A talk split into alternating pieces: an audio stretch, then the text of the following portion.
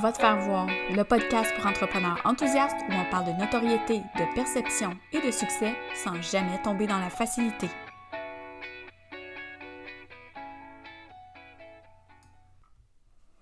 Hey hey, salut salut, content de te retrouver. Aujourd'hui, on parle euh, d'assumer ses décisions et de gérer l'inconfort qui vient avec. Euh, si tu me suis sur les médias sociaux, tu as vu euh, possiblement qu'il y a quelques semaines, deux, je crois, euh, à la veille de, du lancement de, mon, la nouvelle cohorte de mon programme de groupe, le programme Boss, qui est bâti une offre de service à coche. Je suis pas capable de le dire normalement, hein, mais en tout cas, c'est pas grave. Euh, j'ai décidé que ça me tentait plus de faire des lancements. Fait que à la veille de mon lancement, j'ai décidé non seulement que je faisais plus de lancement, mais que mon programme de groupe ne revenait pas. Hein, parce qu'un programme de groupe, c'est des cohortes euh, la majorité du temps, ou même si c'est un membership, même si c'est peu importe le, modèle, dès que c'est en groupe, ça vient avec une certaine promotion. Là, je t'entends penser, puis tu te dis, ouais, mais c'est bien beau, Julie, tout ça, mais euh, j'ai à faire de la promotion quand même pour tous mes services. Euh, oui, je suis tout à fait d'accord, mais ça demande quand même euh, d'être là souvent en, dans un court laps de temps pour faire la promotion avant qu'un projet débute, quand il y a une date limite pour s'inscrire, quand il y a une date euh, officielle de début.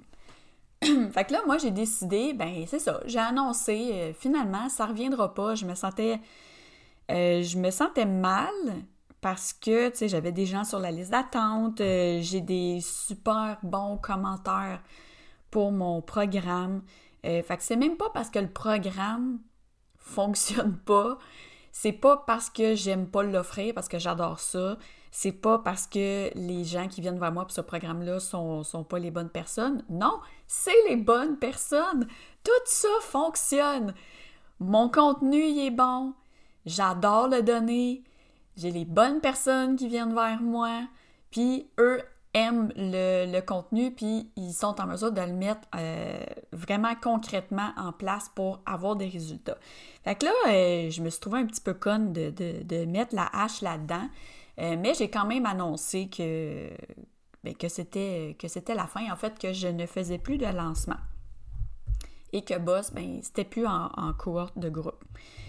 Euh, fait que moi, dans ma tête, ça signifiait comme tuer boss. Tu sais, parce que je le voyais pas d'une autre façon.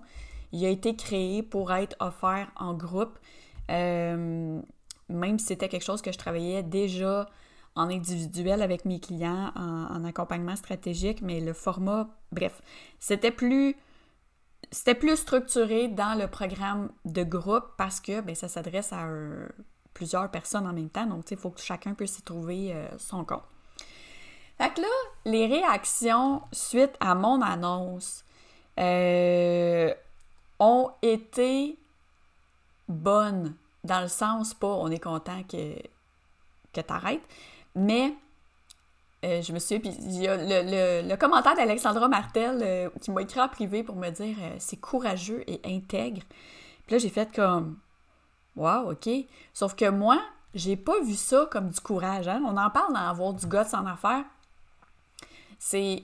Le guts, c'est une perception. Les gens qui sont à l'extérieur de notre situation vont voir ça comme du courage ou du guts de prendre telle décision. Mais moi, intérieurement, ça faisait des années que ça me gossait. Autant j'ai besoin dans ma vie d'avoir des trucs de groupe parce que ça me nourrit puis parce que j'aime être en mode animation, formation, euh, éducation, euh, les conférences et tout ça, j'aime l'énergie des groupes. Autant, il y a certains sujets, je trouve, qui se traitent mieux en one-on-one. Euh, c'est le cas des offres de services. J'ai réussi à le faire en groupe, mais enfin. fait que là, je me suis dit, est-ce que je suis courageuse?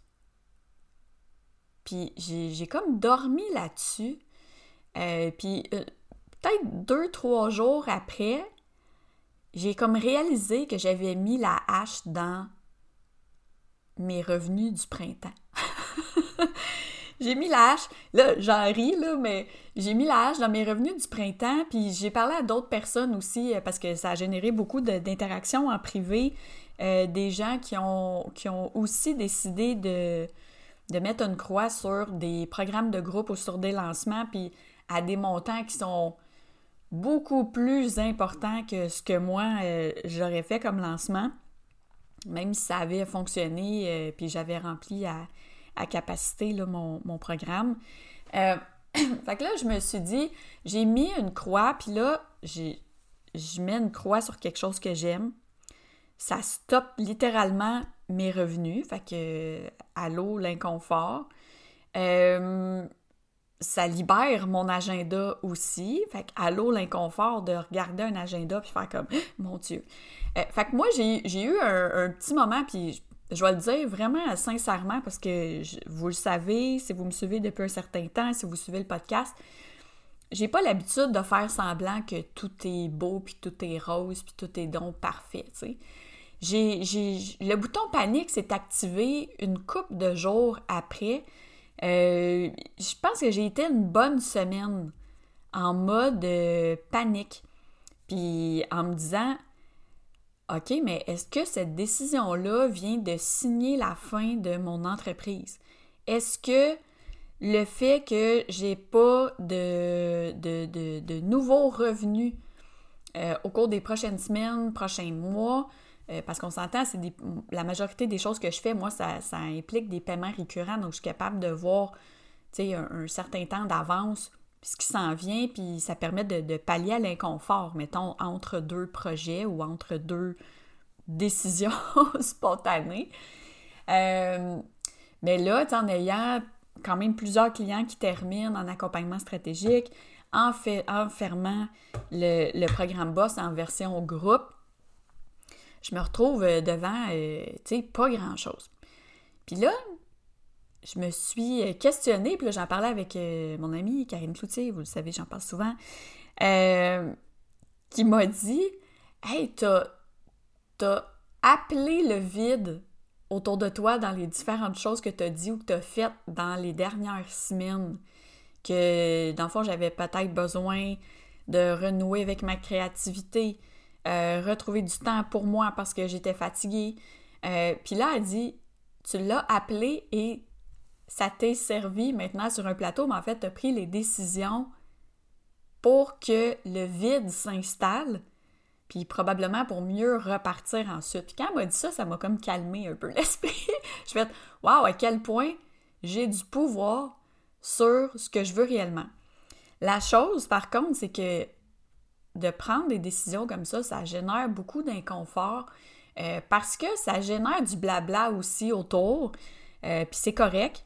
Euh, mais tu sais, puis ça m'a amené des discussions super intéressantes avec plusieurs personnes sur le fait que quand on s'adresse à des entrepreneurs du web, puis quand on est un entrepreneur du web, c'est comme si ça nous prenait absolument un modèle universel. Ça me prend une formation préenregistrée avec un groupe Facebook.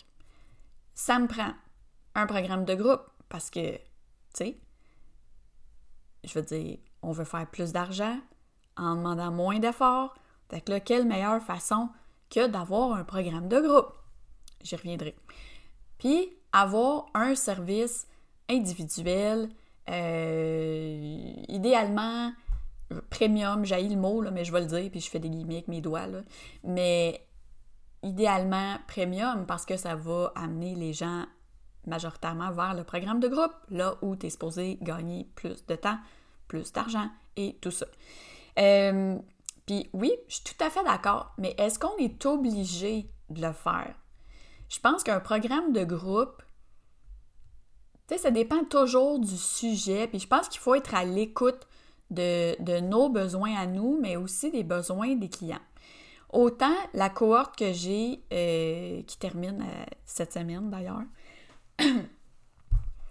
est super satisfaite. Elle a été, les gens ont été vraiment sous le choc quand ils ont vu passer mon, mon post où je disais qu'il n'y aurait pas de troisième cohorte de boss. Puis t'es comme Quoi? Mais voyons donc! Puis. Mais dans les faits, là, c'est. Puis je leur ai posé la question qu'est-ce que. Qu'est-ce qui pour vous a le plus d'impact dans le programme? Puis là, évidemment, on parle d'offres de services, là, fait s'entend, ça nécessite d'avoir du personnalisé. Puis dans la troisième cohorte, je cherchais vraiment une façon de rendre ça encore plus personnalisé, mais là, ça faisait que le prix montait vraiment beaucoup jusqu'à se rendre à quelque chose de similaire à mon accompagnement stratégique. là, je fais ça n'a pas de sens. Rendu là, que les gens viennent en accompagnement un à un avec moi, puis on va le travailler. Mais les filles, ce qu'ils m'ont dit, c'est euh, j'ai des ateliers de groupe, des ateliers de travail que les filles ont trouvé super pertinents puis aidants pour faire les devoirs. Les devoirs du programme BOSS sont un, gros chunk du travail. Et là, j'offrais à chaque personne qui s'inscrivait, euh, à chaque semaine, pouvaient m'envoyer leurs devoirs, qui étaient vraiment des trucs très, concrets là, pour avancer dans leur réflexion, pour avoir un plan d'offre de service qui, qui, qui puis qui leur ressemble. Puis je leur donnais mon feedback par courriel, mais tu sais, pas un feedback genre oui, bravo, tu es sur la bonne voie. Non, non, tu un feedback questionner quasiment chaque phrase, puis chaque idée, puis bref. Fait les filles m'ont dit que ça les avait vraiment fait avancer puis cheminer. Puis évidemment, ben, il y avait une consultation d'inclus euh, à un certain moment dans le, dans le programme qui leur a beaucoup servi aussi parce que ben, au fil du temps, moi, j'ai appris à connaître leur entreprise, puis euh, ça m'a permis de proposer des choses, puis de les, de les, faire comme évoluer, si on veut, dans leur pensée de ce qui est possible avec leur offre. Fait que là, ils m'ont dit, ben là, les devoirs, la correction des devoirs, il faut que ça reste, là. Peu importe, ça, c'est nécessaire. Puis la, consultation aussi. Fait que là, j'ai dormi là-dessus euh, plusieurs, plusieurs jours. Et là, en fin de semaine, éclair de génie. Moi, c'est toujours le dimanche matin. Je sais pas pourquoi. J'étais assis avec mon cahier, mon, mon café. Puis c'est là que je griffonne euh, sans trop réfléchir des choses. Puis là, je me suis dit, hey, j'ai annoncé que j'aurais maintenant une business sans lancement, en tout cas dans la mesure du possible, sans programme de groupe nécessairement, mais ça ne m'empêche pas de l'offrir en service. Puis j'en suis venue à la conclusion que j'allais offrir ce service-là dans une version hybride qui est peut-être pas tant. Euh, je, je, connais pas personne qui offre des services de cette façon-là, puis peut-être, hein, parce que dans le fond, je connais pas tout le monde, mais je l'ai sur papier actuellement, puis ça va être mis en place assez rapidement. Mais ça va être un service hybride qui comprend euh, du contenu préenregistré parce que euh, le contenu que je dirais en one-on-one, il a fallu que je trouve un, équilibre entre qu'est-ce que les gens peuvent faire de façon autonome, puis qu'est-ce, où est-ce que moi je retrouve plus ma valeur à moi, c'est dans la correction des devoirs et dans euh, la consultation. Mais je trouvais que les deux ensemble, c'était de la bombe. Donc, je me suis dit, je vais trouver un format, un parcours qui fait en sorte que je suis là au fil du parcours à différents moments stratégiques euh, puis là, je me suis dit, ah, mais là, je peux pas lancer ça de même. J'ai annoncé que, que c'était mort, le programme Boss. Puis, pour ça, je me suis dit, ouais, puis on assume nos décisions. En fait, j'aurai pas de lancement parce que c'est un, service qui va être offert en tout temps sur mon site. Les gens qui en ressentent le besoin pourront venir s'inscrire. Euh, jusqu'à ce que peut-être à un moment donné, je vois si mon, mon agenda est trop plein, ben je pourrais peut-être avoir un certain nombre de places ou barrer les inscriptions à certains moments. Euh, mais c'est pas ça le but. Le but, c'était vraiment d'offrir un équilibre entre du contenu qui peut faire avancer les gens sans moi, puis après ça, embarquer avec moi. Donc, c'est pas quelque chose qui va être disponible juste en evergreen. C'est vraiment un mix. Puis, depuis le début, je me rends compte que souvent, j'essaie des choses, euh, puis tu sais, je suis comme tout le monde, là, j'essaie des, des, formats parce que c'est la mode, puis parce que, tu sais, il faut bien essayer pour savoir que c'est peut-être pas pour nous autres. Ou... Tu sais, je dis pas que je pense que quand on annonce quelque chose comme ça, puis qu'on est suivi par un certain nombre de gens, euh, on sent un peu mal d'annoncer des trucs. Puis j'en parlais, pardon, j'en parlais avec euh, Geneviève Gauvin sur, euh, dans l'épisode 2 de Avoir du gosse en affaires, qui est disponible sur, qui est disponible sur mon, feed d'Instagram actuellement. on dit, est-ce qu'on se sent mal d'annoncer des choses euh, de, de, changer d'idée, en fait? Est-ce qu'on peut se laisser le droit de changer d'idée, même quand on est suivi par des gens, euh, puis, tu sais, quand on a l'habitude d'annoncer tout haut, puis quand on l'annonce, c'est vraiment fait dans plein de bonnes intentions. Mais en cours de route, il se passe plein de choses que les gens qui nous suivent sont pas au courant, puis qui fait en sorte qu'à un moment donné, soit concrètement, c'est pas une bonne décision, ou soit à un moment donné, on le ressent que c'est, pas ça, finalement. Puis ça nous, ça demande quand même de l'humilité d'arriver puis dire Hey, peut-être que je me suis trompée. Ou peut-être que je me suis pas trompée, mais finalement, il y a quelque chose qui s'est passé dans ma vie personnelle, professionnelle, qui fait que le format n'est pas le bon, ou est-ce que je me sens à l'aise de finalement d'offrir ça? Bref, vous irez écouter la discussion avec euh, Geneviève, c'était super intéressant. Euh, fait que, tu sais, gérer l'inconfort qui vient avec une décision, mais en plus, gérer l'inconfort qui vient avec le fait de l'annoncer, c'est challengeant. C'est challengeant parce que on se dit, est-ce que les gens vont voir ça comme euh, une défaite?